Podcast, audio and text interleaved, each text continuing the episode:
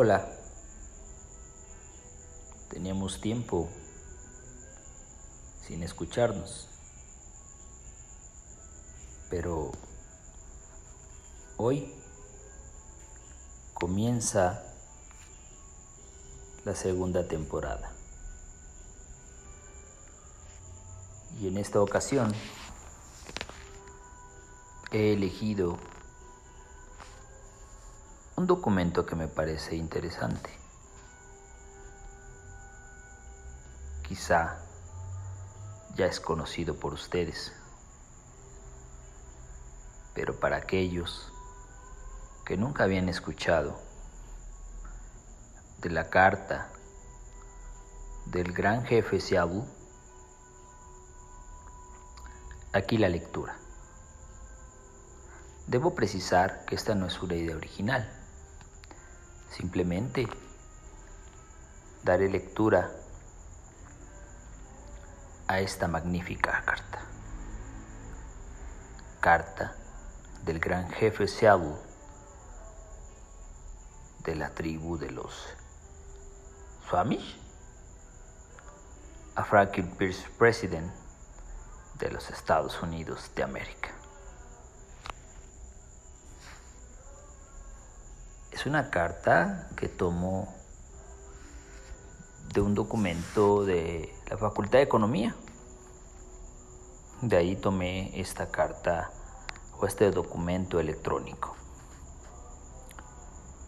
En 1854, el presidente de los Estados Unidos de América, Franklin Percy, hizo una oferta por una gran extensión de tierras en el noreste de los Estados Unidos, en los que vivían indios Swamish.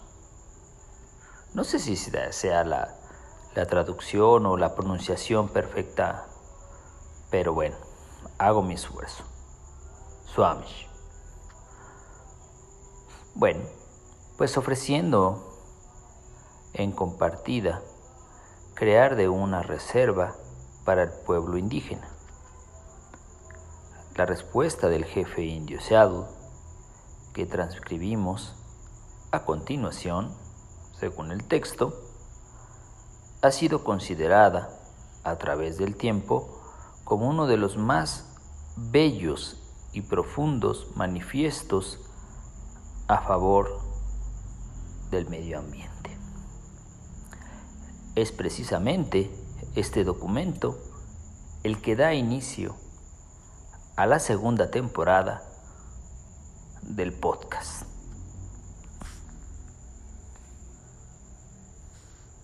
El gran jefe de Washington envió palabra de que desea comprar nuestra tierra. El gran jefe nos envía también palabras de amistad y buena voluntad. Apreciamos mucho esta delicadeza porque sabemos la poca falta que le hace nuestra amistad.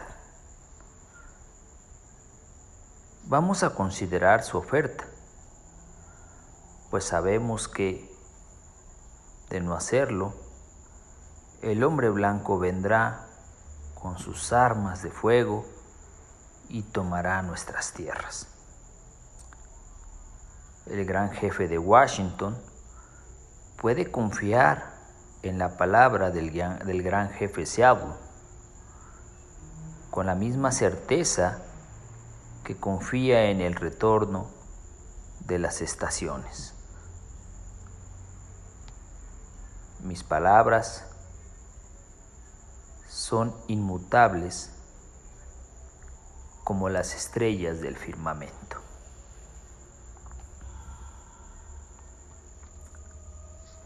¿Cómo? ¿Cómo se puede comprar o vender el cielo o el color de la tierra? Esta idea nos parece extraña. Si no somos dueños de la frescura del aire, ni del brillo del agua, ¿cómo podrán ustedes comprarlos? Cada pedazo de esta tierra es sagrado para mi pueblo. Cada aguja brillante de pino, cada grano de arena de las riberas de los ríos, cada gota del rocío entre las sombras de los bosques, cada claro en la arboleda y el zumbido de cada insecto son sagrados en la memoria y tradiciones de mi pueblo. La savia que recorre el cuerpo de los árboles lleva consigo los recuerdos del hombre piel roja. Los muertos del hombre blanco olvidan la tierra donde nacieron cuando emprenden su paso por entre las estrellas. En cambio, nuestros muertos nunca pueden olvidar esta bondadosa tierra, pues ella es la madre del hombre piel roja. Somos parte de la tierra y ella es parte de nosotros. Las flores perfumadas son nuestras hermanas. El venado, el caballo, el gran águila, todos son nuestros hermanos. Las escarpadas montañas, los húmedos prados, el calor de la piel del potro y el hombre, todos pertenecemos a la misma familia. Por esto, cuando el gran jefe, jefe blanco de Washington manda a decir que desea comprar nuestra tierra, pide mucho de nosotros. El gran jefe blanco nos dice que nos reservará un lugar donde podamos vivir cómodamente. Él se convertirá en nuestro Padre y nosotros en sus hijos. Por lo tanto, nosotros vamos a considerar su oferta de comprar nuestra tierra. Pero eso no es fácil, ya que esta tierra es sagrada para nosotros. Esta agua cristalina que escurre por los riachuelos y corre por los ríos no es solamente agua, sino también la sangre de nuestros antepasados. si les vendemos la tierra,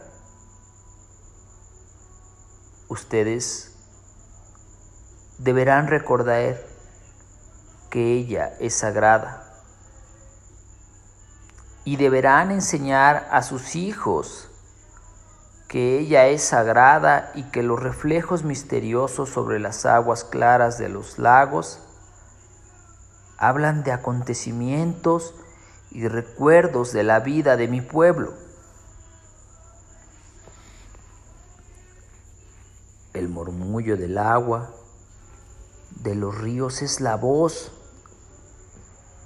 del Padre de mi Padre.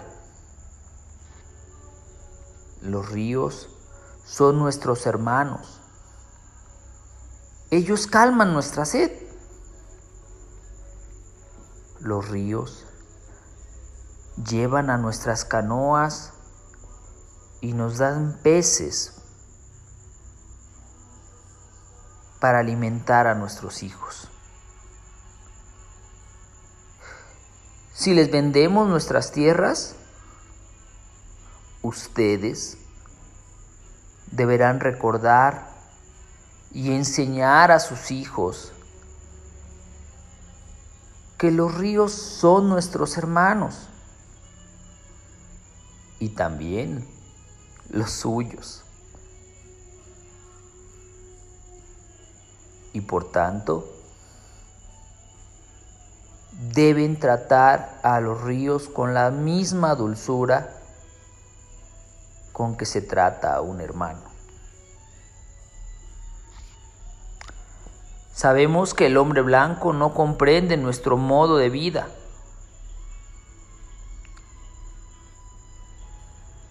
Tanto le importa un trozo de nuestra tierra como otro cualquiera. Pues es un extraño que, que llega en la noche a arrancar de la tierra aquello que necesita. La tierra no es su hermana sino su enemiga. Y una vez conquistada, la abandona. Y prosigue su camino dejando atrás la tumba de sus padres sin importar nada. Tanto la tumba de sus padres como los derechos de sus hijos son olvidados.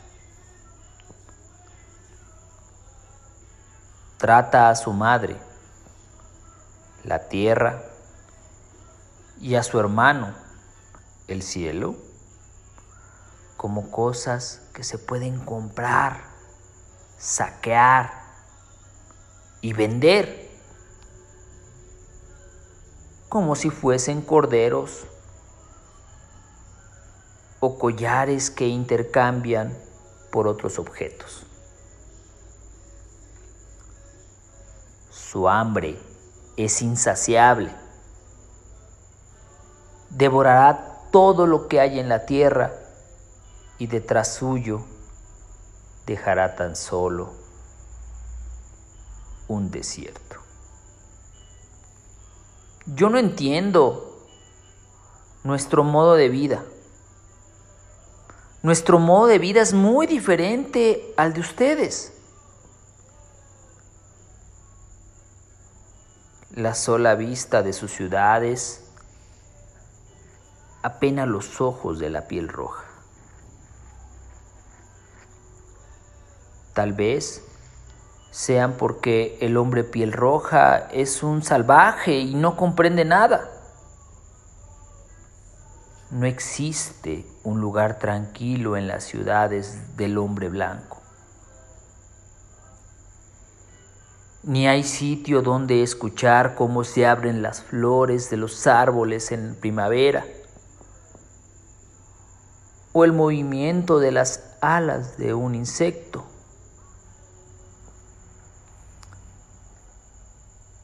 Pero quizá, quizá también esto se deba a que soy un salvaje que no comprende bien las cosas El ruido de las ciudades parece insultar los oídos. Y yo me pregunto, ¿qué tipo de vida tiene el hombre si no puede escuchar el canto solitario del chotacabras? Ni las discusiones nocturnas de las ranas al borde de un lago. Soy soy un piel roja y nada entiendo. Nosotros preferimos el suave susurro del viento sobre la superficie del lago. Así, así como el olor de ese mismo viento purificado por la lluvia del mediodía o perfumado por la fragancia de los pinos.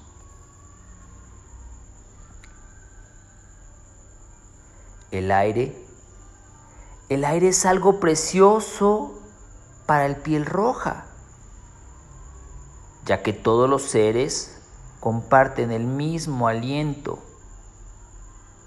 El animal, el árbol, el hombre.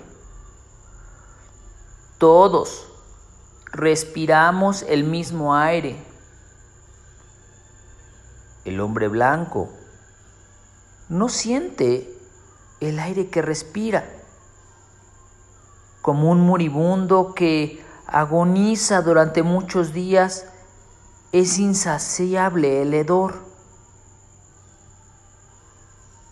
Si les vendemos nuestras tierras, deben recordar que el aire es precioso para nosotros, que el aire comparte su espíritu con la vida que sostiene. El viento que dio a nuestros antepasados el primer soplo de vida. También recibió de ellos su último suspiro.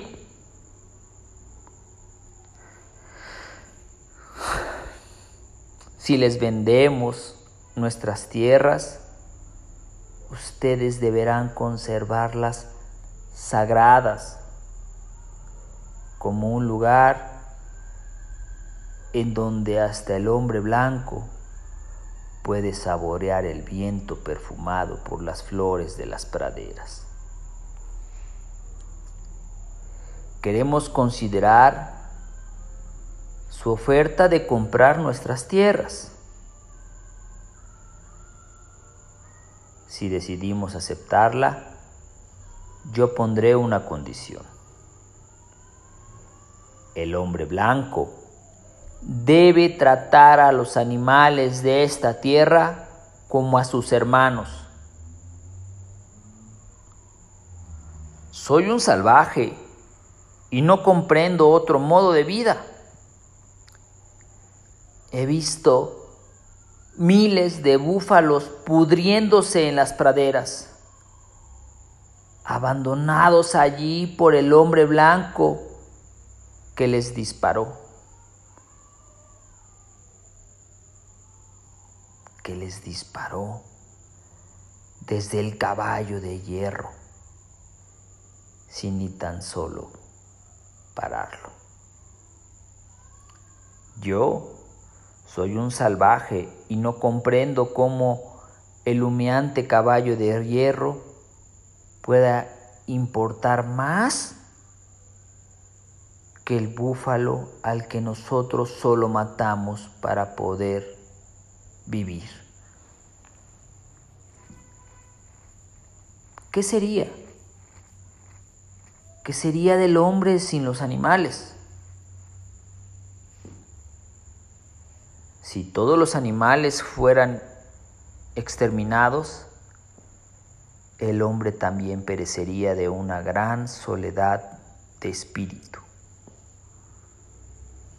Pues lo que ocurra a los animales, pronto habrá de ocurrirle también al hombre. Todas las cosas están relacionadas entre sí.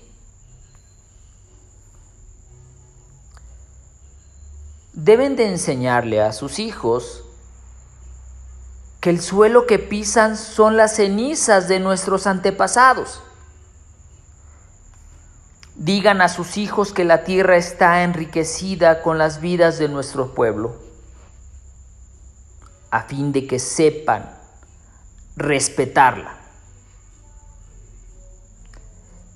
Es necesario que enseñen a sus hijos lo que nos lo que nuestros hijos ya saben, que la tierra es nuestra madre. Todo lo que ocurra a la tierra le ocurrirá también a los hijos de la tierra. Cuando los hombres escupen en el suelo, se están escupiendo a sí mismos. Esto es lo que sabemos. La tierra no pertenece al hombre. Es el hombre el que pertenece a la tierra. Esto es lo que sabemos. Todas las cosas están ligadas como la sangre que une a una familia. El sufrimiento de la tierra se convertirá en sufrimiento para los hijos de la tierra. El hombre que ha tejido la red que es la vida solo es un hilo más de la trama. Lo que hace con la trama se lo está haciendo a sí mismo. Nuestros hijos ha visto cómo sus padres eran humillados mientras defendían su tierra.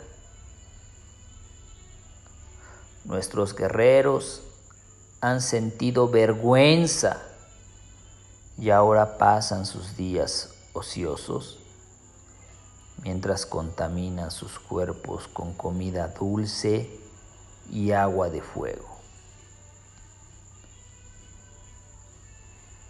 Importa poco dónde pasemos el resto de nuestros días. No son demasiados. Unas pocas horas, unos pocos inviernos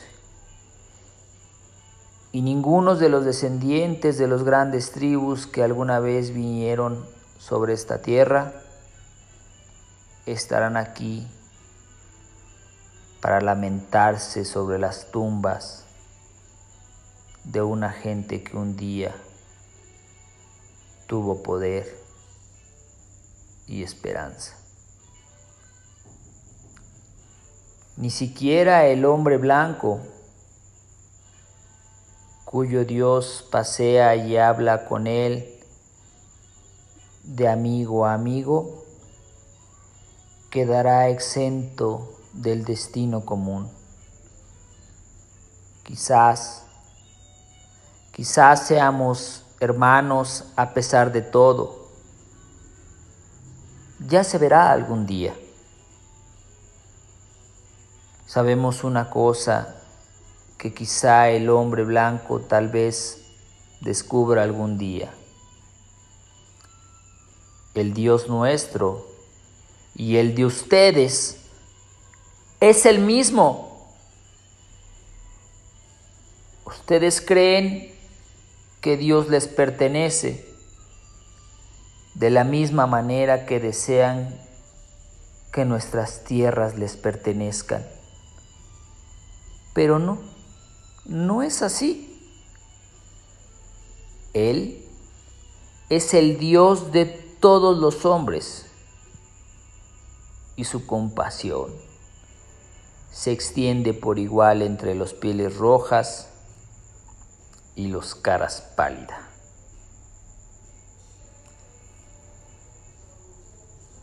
Esta tierra es preciosa y despreciarla es despreciar a su creador y se provocaría su, ira.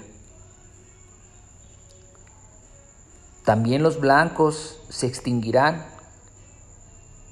quizás antes que todas las otras tribus. Contaminan sus lechos y una noche perecerán ahogados en sus propios desechos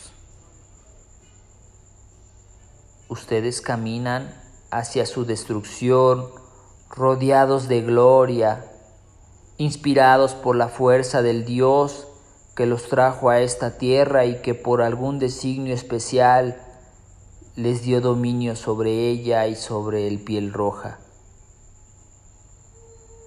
Ese destino es un misterio para nosotros, pues no entendemos por qué se exterminan los búfalos, se doman los caballos salvajes, se impregnan los rincones secretos de los densos bosques con el olor de tantos hombres y se obstruye la visión del pasaje de las verdes colinas con un enjambre de alambres de Adar.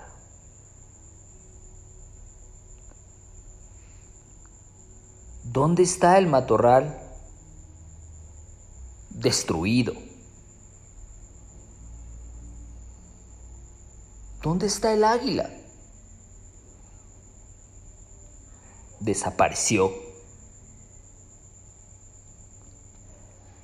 Es el final de la vida y el inicio de la supervivencia. Wow.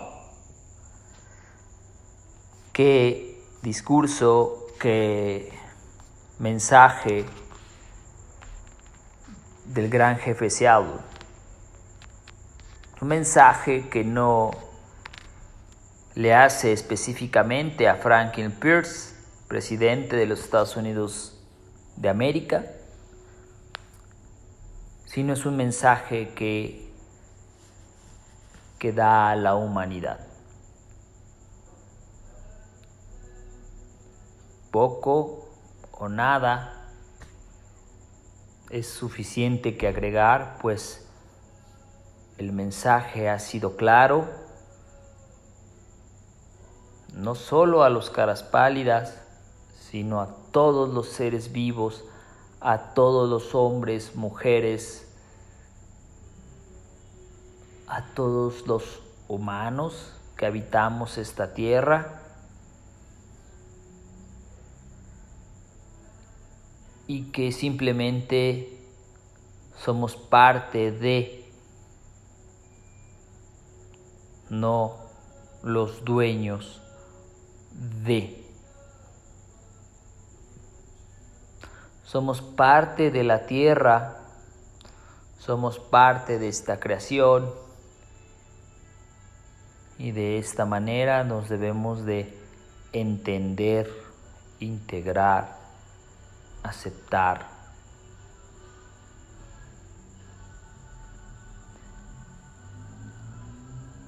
La tierra es maravillosa en cada una de sus expresiones. Las flores, los árboles, los lagos, los ríos, los mares, los bosques, los animales, los insectos. Cada uno de estos elementos componen y nutren lo que es la tierra, incluidos nosotros los hombres.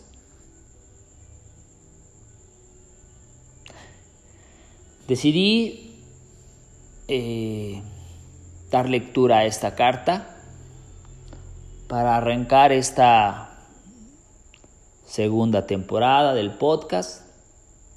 Que bueno, pues al no haber guion, no haber, no, al no haber